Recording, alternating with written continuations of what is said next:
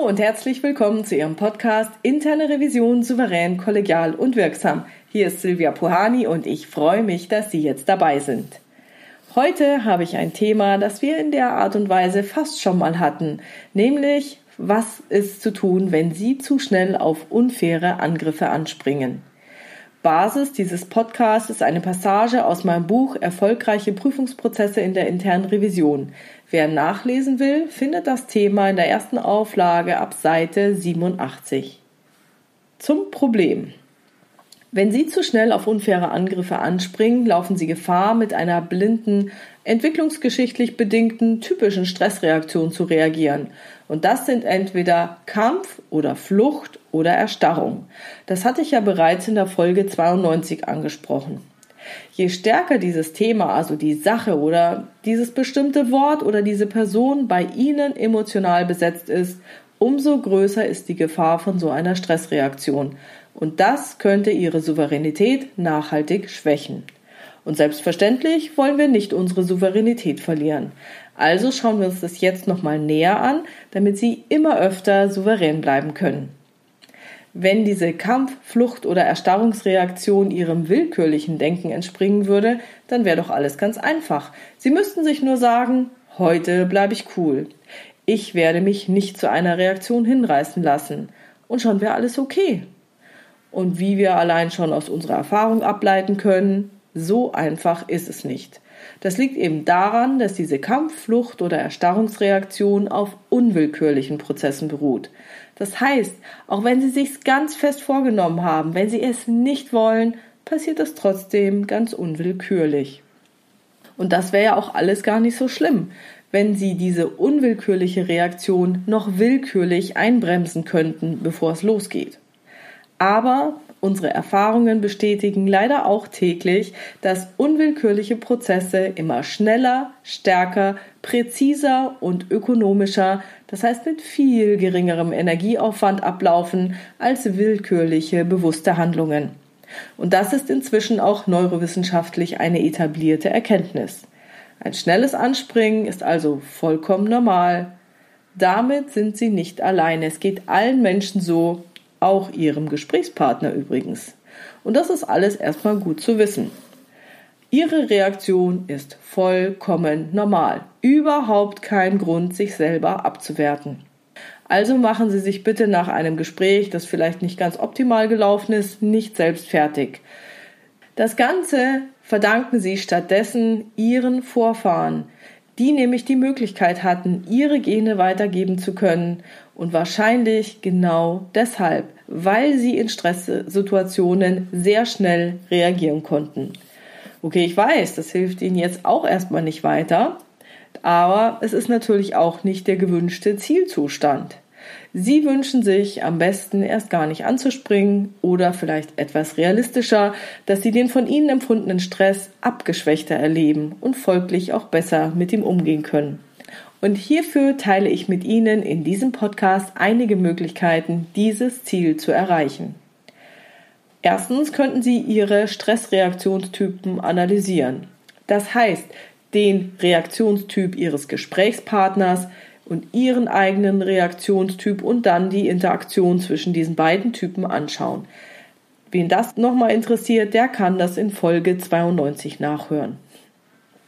Als zweites könnten Sie auch nach dem Stimulus suchen. Da habe ich in Folge 6 bereits was über den Raum zwischen Reiz und Reaktion erzählt. Hier nochmal alles in Kürze, weil Folge 6, hm, das ist schon ziemlich lange her. Also, Gehen Sie auf die Suche nach dem auslösenden Moment, dem Stimulus. Was genau ist es, das Sie anspringen lässt? Ist es etwas, was geäußert wird? Ist es die Körperhaltung? Ist es ein Dauerthema? Ist es ein alter Konflikt, der Sie beide beschäftigt? Was ist es genau? Vielleicht ist es auch nur eine Handbewegung. Der entstehende Stress hängt davon ab, welche Glaubenssätze, das heißt, welche Wahrnehmung, Gedanken und Annahmen Sie über diesen Stimulus haben. Und eine Möglichkeit ist es nun, Ihre Wahrnehmung, Ihre Gedanken und Annahmen über den Stimulus und Ihre Reaktion zu verändern. Allein diese Überlegungen helfen Ihnen bereits, eine Metaposition einzunehmen. Wenn Sie diese Überlegungen vor einem Gespräch anstellen und eine Hypothese entwickelt haben, dann versuchen Sie diese Hypothese im Gespräch zu überprüfen. Das heißt, auf einer Ebene läuft immer die Metaebene mit und Sie beobachten sich. Und so achten Sie gleichzeitig neben Ihrem eigentlichen Thema auf einer weiteren Ebene darauf, ob Sie mit Ihrer Hypothese richtig liegen oder nicht. Weitere Möglichkeiten sind, Sie können sich zum Beispiel sehr stark auf die Beobachtung Ihres Gesprächspartners konzentrieren und Ihre Aufmerksamkeit von Ihrer eigenen Person, Ihren Befindlichkeiten und gedanklichen Selbstgesprächen weg und hin zu dessen Reaktionen lenken. Wann verändert sich die Hauptfarbe? Wann kommt eine Bewegung? Worauf wird die Sitzposition verändert? Solche Sachen. Eine andere Möglichkeit ist, dass Sie sich daran erinnern, dass jede kritische Situation auch gleichzeitig als Chance interpretiert werden kann. Und zwar können Sie dann neue verbale und nonverbale Verhaltensweisen von Ihrer Seite ausprobieren und einem praktischen Funktionstest unterziehen. Wenn Sie als unabhängiger Feldforscher unterwegs sind, reduziert das den Druck auf Ihre Person. Sie testen ja nur eine Theorie. Versuchen Sie sich daran zu erinnern, dass Sie autonom reagieren könnten, wenn Sie sich dafür entscheiden wollten. Versuchen Sie sich darauf zu konzentrieren, konsequent nur auf den möglicherweise in der Aussage enthaltenen sachlichen Gehalt des Stimulus zu reagieren. Merken Sie sich vielleicht ein paar passende Brückensätze. Das sind so Sätze, die eine Stresssituation erstmal überbrücken und Ihnen Zeit zum Nachdenken verschaffen. Aha, das ist ja interessant. So habe ich das noch nie gesehen. Vielen Dank für diese Information. Mhm. Das kann man so sehen. Darüber werde ich nochmal nachdenken. Merken Sie sich Reaktionsmöglichkeiten auf Killerphrasen, wie zum Beispiel Hiermit möchte ich Sie darüber informieren, dass ich so nicht mit mir reden lasse. Sie können natürlich auch diese mentale Beobachterposition einüben, diese Metaebene und versuchen, die Szene von außen oder auf einer Kinoleinwand zu betrachten. Und wenn Ihnen die Situation sehr bedrohlich vorkommt, dann stellen Sie sich sowas wie eine schützende Barriere zwischen sich und dem Gesprächspartner vor. Vielleicht eine Glaswand, durch die Sie die Worte nur noch sehr gedämpft vernehmen können. Oder Sie umgeben sich mit einem imaginären Kokon oder einer Energiehülle, an dem jeder Angriff abprallt. Natürlich können Sie auch den Patronus von Harry Potter nehmen, den Sie vorausschicken und der Sie beschützt. Sie können auch ein Krafttier an ihrer Seite imaginieren, welches ihnen Sicherheit, Zuversicht, Schutz und Handlungsfähigkeit vermittelt. Die nächste Möglichkeit, die ich Ihnen anbieten möchte, ist, sich vorzustellen, welche Seite in Ihnen zu dieser aufbrausenden Reaktion neigt und wofür sie steht. Können Sie einen Namen geben? Ist sie männlich oder weiblich? Wie alt ist sie? Wie sieht sie aus? Und welche Bedürfnisse hat diese Seite? Und ganz oft passiert es, dass diese Seite sie sogar schützen möchte. Wenn Sie sich das räumlich vorstellen, wo im Raum befindet sich diese Person? Sitzt sie Ihnen im Nacken? Sitzt sie auf der Schulter? Prescht sie voran? Schiebt sie sie vor? Wo ist sie? Und gäbe es vielleicht eine angenehmere Position für genau diese Seite von Ihnen? Oder vielleicht größer, kleiner, Sie können diese Seite von sich zum Beispiel musikalisch untermalen oder sich vorstellen, dass der andere in Versen spricht oder singt.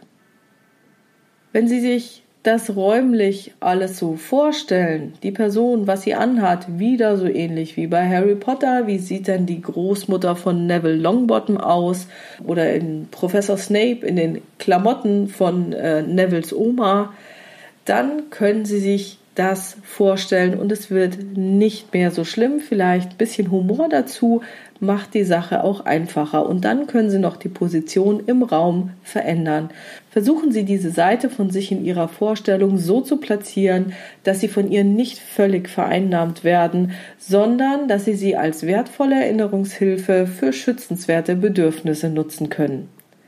Und mit all diesen Mitteln können Sie es schaffen, von der Situation weniger vereinnahmt zu werden und gelassener zu bleiben.